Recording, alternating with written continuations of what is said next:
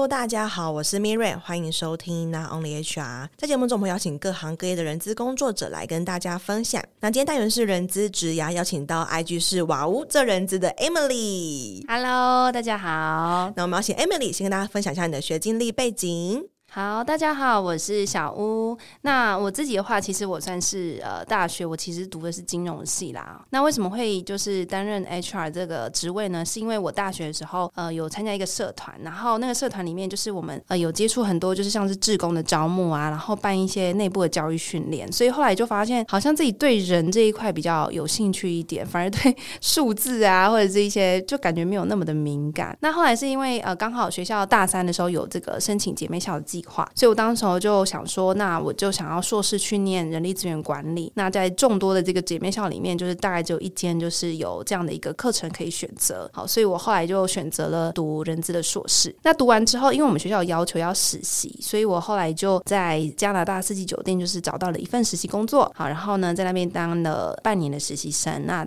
当完之后，我就回到台湾这样子。那回来台湾之后，其实我短暂待了一下服务业啦，哈，就是当时候去呃福华大饭店做了就是储备干部啊。那后来十一个月之后，就觉得哦，真的是太累了，而且可能就觉得好像跟自己的职涯方向也不太一样，所以就决定离开。那离开之后，我前前后后有待了几间公司。第一份呢是在顾问业里面做 HR 的 admin，哦，就是主要协助像是教育训练啊跟招募算是最主要的部分。然后第二份工作是在呃台中的一间船产，它算是船产。转型的一个过程，所以那时候我们也算是人数比较少的一间小公司，所以那时候是做呃 full function，全部的 HR 工作都要做这样子。那第三份就是我目前的这份工作哈，主要也是做就是教育训练跟招募这两块，大概是这样。哇、wow，所以听起来其实 Emily 的 HR function 有 full function，然后 recruit 跟 training 可能是两大比例比较高的。对对对，没错。嗯，那也蛮好奇，就是呃，你自己当初发现，哎，金融数字好像不是你的呃想要持续投入变成你之后的工作这件事情。那也因为社团的关系，让接触到说，哎，其实你对人是很感兴趣。嗯，但是因为其实我们，因为我自己本身也是念财经相关，所以可当时在我们的世界里面，其实没有 HR 这这个职务存在，就是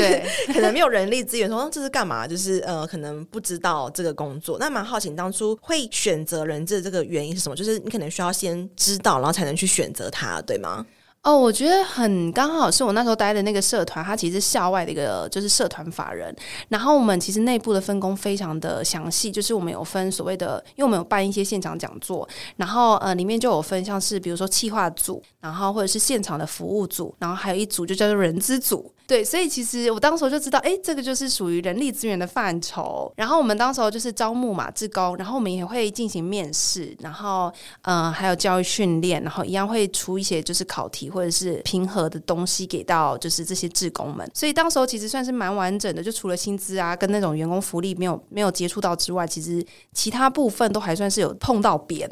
哇，嗯，对对对，是这样。原来如此，这个社团很特别。所以他他幸好他不是一个学生社团，他是一个社团法人，他是一个可能校外组织。对对，他是专门就是到学校里面去办讲座，然后邀请的都是企业的讲师。那我们的创办老师他希望的就是能够减少就是企业主跟学生之间的落差。对，因为企业主会觉得说，为什么学生出来都训练的很难用这样子，然后在学校的老师可能也没有办法第一线的去告诉学生企业的状态。所以这个老师他就是专门都是邀请就是各大的企业的老师去做演讲，然后邀请就是大学生来听演讲。那我们就是属于。志工的性质要去 support 这个演讲的呃准备，然后你们也会帮学员他们去办一些学员卡啊，然后他们会可以打卡之类的这这种。嗯，原来如此，所以是当初有参加到这个校外的组织，然后他们的分工刚好是这样的分工，然后就发现说，对对对对，就是世界上有这个人资这个角色存在，对，嗯，蛮特别的。那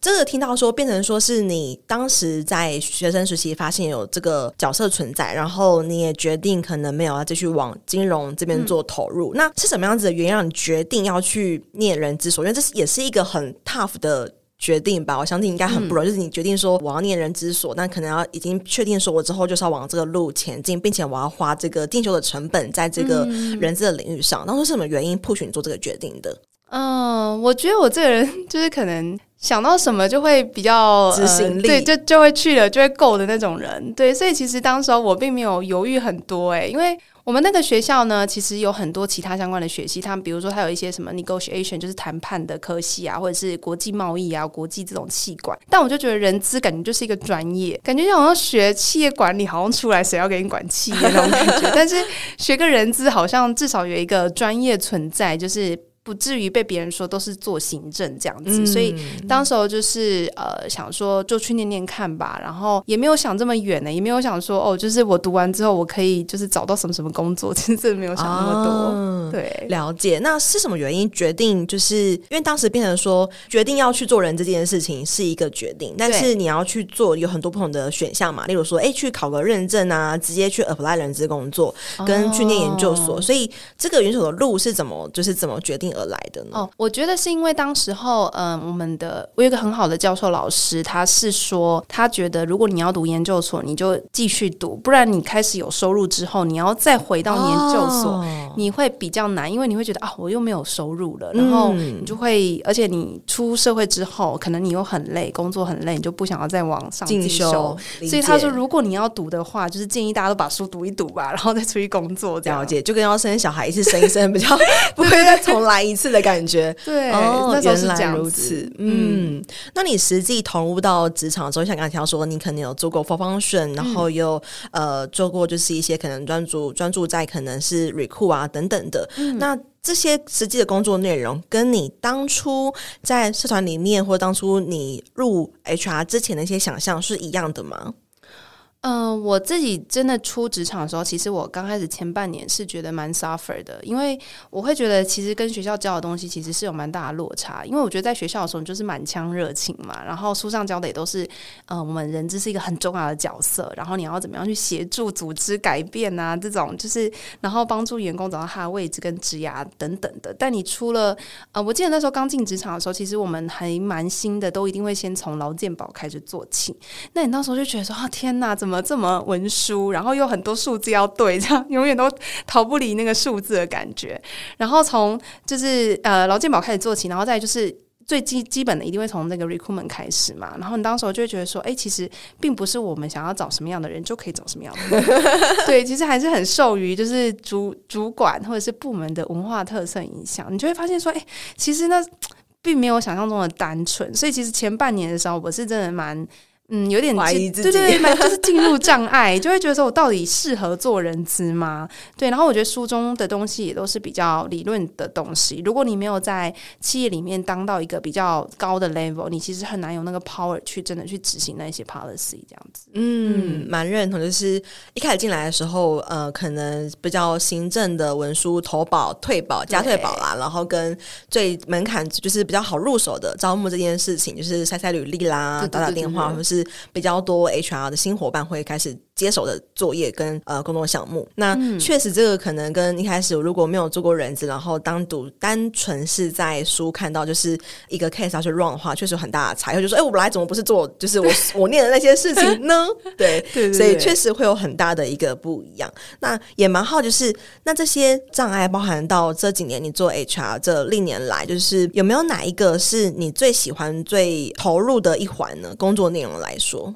嗯、就就像刚才跟 Mirren 分享，其实我招募跟教育训练还是占大多数，所以我觉得在招募里面，我觉得最有成就感的就是，因为我觉得像做做招募的人，一定是就是希望 candidate 他来的时候，他的这个经验体验是好的嘛。那我也有收到，就是呃，面试者他曾经就是很感谢我给他这些建议，甚至还写卡片给我，我觉得这算是呃蛮有成就感的一件事情。那我觉得呃我自己还蛮有兴趣，就是教育训练这一块，因为我觉得教育训练这一块就是撇除很多要安排。排一些就是跟老师之间的沟通啊什么的，但我觉得就是我是还蛮喜欢去学习的人，所以我也很喜欢看到同事他们因为学习了一些课程，然后有一些收获的那种感觉跟感受。对，所以我我自己会觉得这两块算是我比较喜欢的内容。那像是比如说像是我有做到一部分的，像是薪酬啊、人事异动这种，我就觉得那个又更牵扯到一些，就会变成是这个人资，对人资在。呃劳资双方之间的定位，就是通常会是比较尴尬的角色，因为通常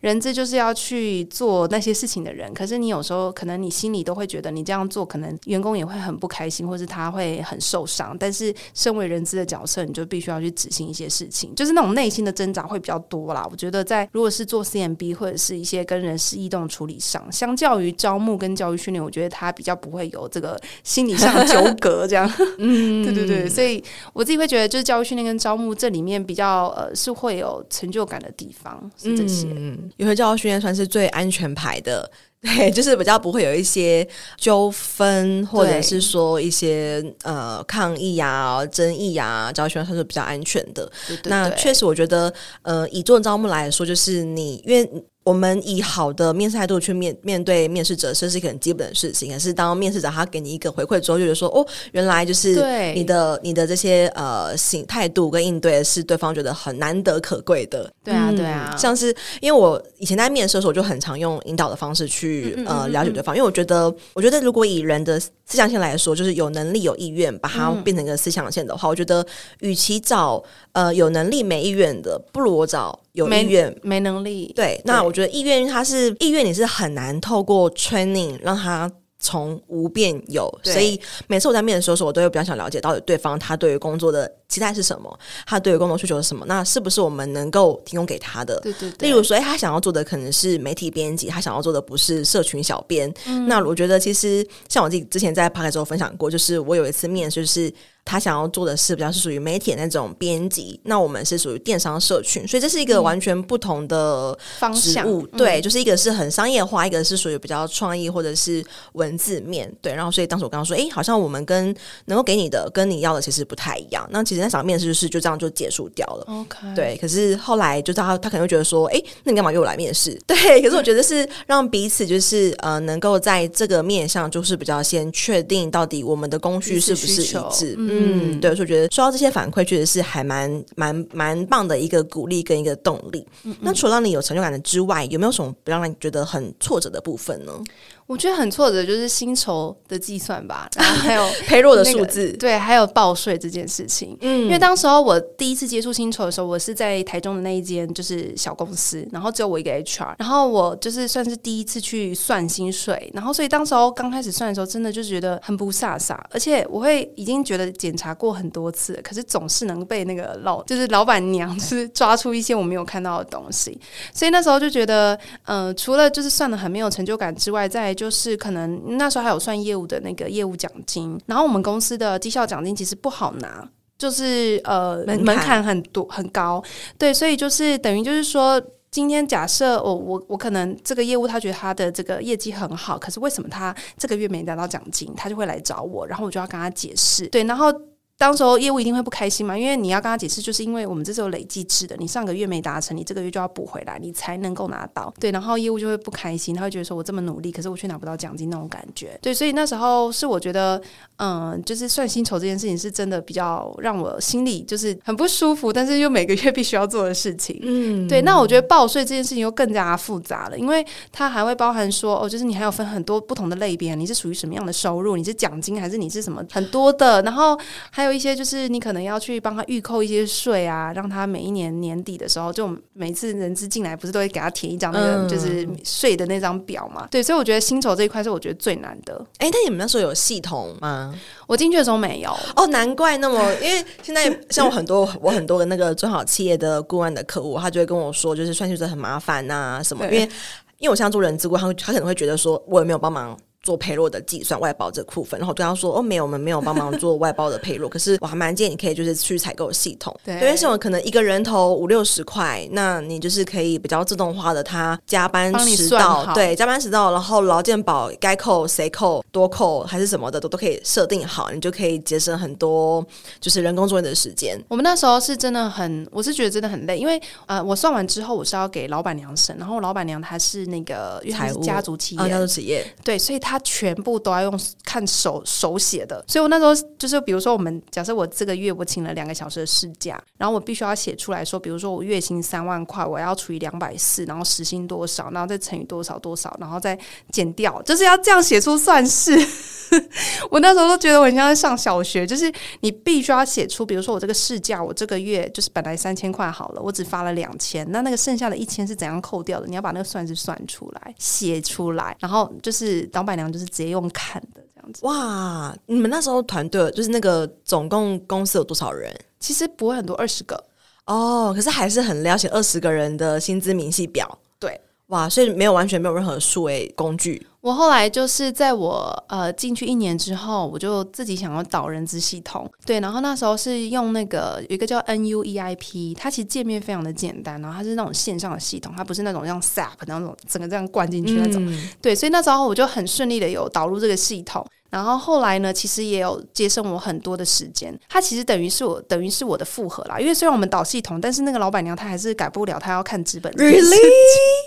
他不会操作电脑哦，oh. 所以我那时候就等于是我我我就是系统上先算完，然后再把。就是数字腾出来哦，oh, 对，至少我可以 make sure 说哦，我自己可以再复核一次，不会再被老板娘抓到，可能我就是计算错误的地方。嗯，对，所以那时候我觉得有那个系统在还是有比较好的，而且它会自动帮你带入，就像你说的那个劳健保啊，对啊，对啊，然后他们有加班啊，然后事假，对对对对对对，对。然后，但是他就是不看纸本，所以呃，他不看电脑，他也不会用电脑，所以我还是必须要腾出来印给他。那你可以待一点也很不容易耶，就你可以熬了一年才做了这个改变。对，因为刚进去就是基本上你要导系统一定是要花钱的事情，嗯，所以。嗯、呃，你就不太敢在主管对于你还没有很多 performance 的情况下去提这个。那当然也是对公司的整体的流程还不是那么顺畅。后来这个系统很神奇的就是，它居然在，因为我们是属于就是制造业，然后所以它会过很多关卡，就是业务接单之后，先给设计，设计做做出图稿，然后图稿再给采购，采购去发包，发包出去进来再进仓管，就是类似这样的流程。所以其实我们原本这些流程都是纸本的。哇，对，然后是用放放在那种柜子的那种，就是就是业务接到单，然后印三份，一份放业那个什么设计，一份放采购，一份放放仓管，类似这样。那后来导了这个系统之后，它里面就有那种签合系统，嗯、我就把这东西全部都导上去，上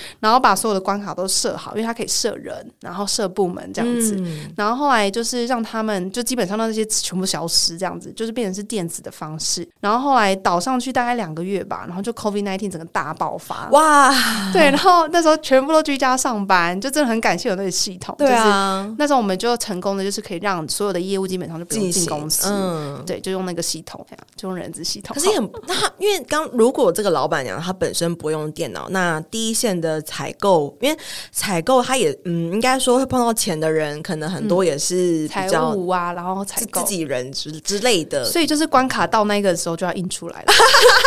我刚才想问说，哎，那他们就是。采购会用会用电脑吗？对，就是前面前面都是用电子，但是到那个关卡就要印出来给他们签。哦，对，了解，也是蛮特别的一个部分。所以我能够理解，因为我自己也是做行政，非常就是不、嗯、不在行，像是呃，我们每次 因为我们。我们做招募，我们都不都会发那个 sorry letter 嘛？对。然后我大概发了很多封，可能 maybe 已经四五十封，我才发现原来我的那个主旨的英文写错，公司名称写错，然后还是我某一次的，就是我们内部伙伴跟我说：“哎到，Miri，那个是哎那个反正就是英文打错了这样子。”他就啊，对，因为我就。说明可能就是贯通讯息嘛，就是直接哦贴，然后这个呃旅居人，就不会想太多，对，然后就发现哦原来是错的，对，所以很多行政作业真的是非常的扰民。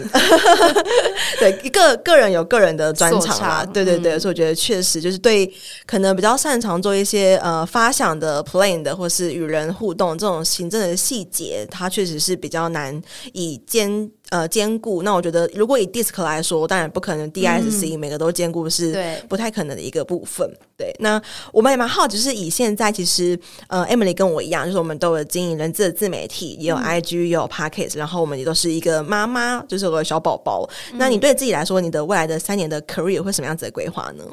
哦，其实我觉得，even 我自己是做人资，我还是常常都会对自己的职涯很迷惘。对，所以就是，嗯、呃，像我那时候就是 even 到现在，我还是问别人说：“你觉得我适合做人资吗？” 对，但是我觉得就是等于是说，在探索的过程中，因为像是接触 Miren 的时候，有发现 Miren 有考一些就是跟职牙师相关的证照。然后，嗯，我自己对这块，其实我我很早以前就是也是对引导啊、coaching 这些方面很有兴趣，但是因为它考证蛮贵的，然后加上它需要很大量的实务练习的时数，所以当时候就我大概是五年前知道 coaching 这件事情吧，然后那时候就不太敢去报名，因为我觉得好像时机还未成熟的感觉。对，然后一直到现在，就是呃，可能生完小宝宝之后，就会真的发现说，哦，好像很多事情就是不去做，会感觉就是很来不及的感觉。所以我最近就有开始在研究，就比如说呃，coaching 的课程啊，或者是呃，就是全球职业引导师的那些课程。对，我不太确定说未来自己会不会往这个路线走，可是我觉得好像很久没有真的很认真的去考一张就是专业的认证，所以我自己会希望可能在这三年当中可以去多摸索这一块吧，因为呃，我我自己说实在的，其实我在呃大组织里面，我发现自己是有一些嗯、呃，我不是很喜欢那种。嗯，对，you know，对，有一些人际之间的相处，对对对，所以我觉得那相较就比较复杂。可是如果是采这种就是比较是一对一的去辅导或是帮助别人的话，可能会相较单纯一点点这样子。嗯、对，也有认真的思考说自己是不是真的想要在第就是企业里面往上爬这件事情。因为我觉得它是一个一个 decision 啊，就是如果你真的有想要去往上爬，你就必须要去学习在这个环境下面你必须要有的 skills。嗯。但如果你没有的话，你可能就是要找出自己的另外一个专长去发展。所以我现在还是在处于这种，就是以以目前的状态，其实我还是在这个 structure 里面。那我必须还是要去适应跟调整自己去 fit。但是同时间，我也会利用其他的时间去看看我是不是有其他的可能性。嗯，对，我觉得现在是目前是这样的状态。OK。那我可以稍微分享一下，因为呃，我我其实做 HR 大概才六年的时间，嗯，然后我大概是到 HR 的第三年，我就开始意识到，因为呃，我的 HR 历程非常的很像火箭，非常的快。就是我第一份 HR 就是一般的那种很菜的 HR 专业，会有个 HR 主管。可是我第二份 HR 工作就已经没有 HR 主管，我就是 report 给 Bill Hay，所以我的决策权、薪资要不要 high 要不要任用，这是其实 power 其实算。呃，蛮快就到有一个有一定的 power。那第三份给 HR 的工作就是更快，直接 report 给 CEO，然后就是公司的选用运用全部都可以自己决定，就是老板也不会管你到底要给他做什么工作是什么之类的。对，所以呃，就是进程还蛮快的，然后就会变成说，哎，我的位置已经很快就到一个嗯，可以有很大 power 的地方。但是我觉得就是那个人际关系跟政治技巧可能还没有到这么的纯熟，因为你 maybe 一个人这长他可能历练是十几年，然后你要去 handle 所有的对、呃，就是。任何什么、嗯、任何的部长啊、经理啊，很多个 handle，然后当时才三年，所以我可以把很多公司里面的事情做到很专业。但是对于人这件事情，其实我觉得没有办法像一个人资长这样这么的、嗯、呃，就是游刃有余。对对对对对对，就是八面玲珑，八面玲珑。对，所以我当时有意识到说，可是我很喜欢做 HR 的事情，就是呃，不论是招募任用、招募甄选任用。或者是这一种可能呃制度面薪酬薪奖制度规划，或者是我们留才的这种策略，甚至是劳动市场就业上这种就是呃事情，是我很喜欢去了解跟投入的。嗯、对对，所以我大概是从二零二零吧开始意识到说，好，我不可能成为人资长这个角色，因为我的就是政治角真的，我觉得一方面可能是我我不能说是我不会，但我可以说我不愿意会这件事情，是我觉得太真的是呃、嗯、太劳心劳累了，然后可能对自己。你的身心来说也是很不是我所有这样的这 talent 吧之类的，对，所以我到二零二零年开始就是往可能比较自顾这条路，就是想抢签犯法。那个成语是什么？想方设法，想方设法，想想方设法的，就是去思考到底我要如何在我一样可以做这类的事情，可是可以不用在组织里面，然后去呃维生啊等等的。对，对，所以呃，我现在角度就比较像是一个人资顾问，就是我还是可以做事情，但是我不用引爆到组织里面，然后还是可以做招募、甄选、任用的一些策略或者是一些职位分析。对对，对，对，对，对，但是就是不用到组织里面去，是面对呃我要 announce 一个制度的时候，我要如何去跟主管说我。Announce 这个制度，对，就是是比较比较困难的一件事？还蛮刚刚 Emily 一讲的时候，那个瞬间几秒钟的那个 停顿，就很能够理解他的想法。对对，对，因为有些事情就不不方便说的太明白。对，我觉得这也是一个很棒的一个发现，就是呃，我自己的体悟也是，身为一个如果是公司的高阶的人资主管来说，真的，你除了软实力，呃，除了专业之外，更重要的是就是软实力，就是你如何让你如何让每一个伙伴都能够跟着公司的组织策略去做前进，并且大家是幸福的，对，就是然后大家的关系要是好的，就是是一个非常需要，就是很很高雅的。就是那个修炼要很很高很高，对，非常能够 有有同感。那最后节目的尾声，我想要请 Emily，就是你自己其实也经历了蛮多呃不同的 HR function、不同的组织、不同的规模，那也蛮好奇，以现在来说，你会想要给想要进入人资领域的人哪一些建议呢？我其实就是在人资这条路上，其实有很多很挫折的时候，那我当然就会看很多的文章。那我记得我那时候是不知道看到哪一篇文章，然后他写的这个这句话就让我印象很深刻。他说。你必须要给自己掌声，因为做人资这件事情其实是你很难得到掌声的。因为关于人这件事情，是你永远都没有做好的时刻。你的招募制度永远都没有很好，主管永远觉得你找的人不够好，或者是你薪酬永远都会被嫌说是不是没有竞争力。所以我觉得，就是如果你想要进人资这一行的话，我觉得自我修复跟自己的那个心智要够强。对，因为它不像业务，就是哦，我就是一个目标一百万在那里，我达成了就是达成，然后大家都拍拍手啊，很多的业。业绩奖金这样，no，就是人资就是永远都没有做好的那一刻。而且我觉得人资很多东西是不能被量化的，除非就像是有一些可以被量化，可能是说哦，比如说你招募你招了几个，或者是员工的满意度多少，这种是比较能够量化。但其实我觉得人资这一块是，嗯、呃，很多的这个技巧是我们自己去展现在这些员工的身上的，但它其实是不好被量化的。嗯，对，所以我觉得如果你想要进入这个领域的话，可能呃，我觉得心要够强大，然后你要能够就是。是让自己呃，今天睡完觉之后，明天又是一个重新的开始的那种那种修复能力，我觉得要很够。对，我觉得超棒的，就是要给自己掌声这件事情。举个例子是，是我们常都说我们人资要 take care 公司的伙伴，然后可是我们很多 take care 是无形中的，比如说，哎，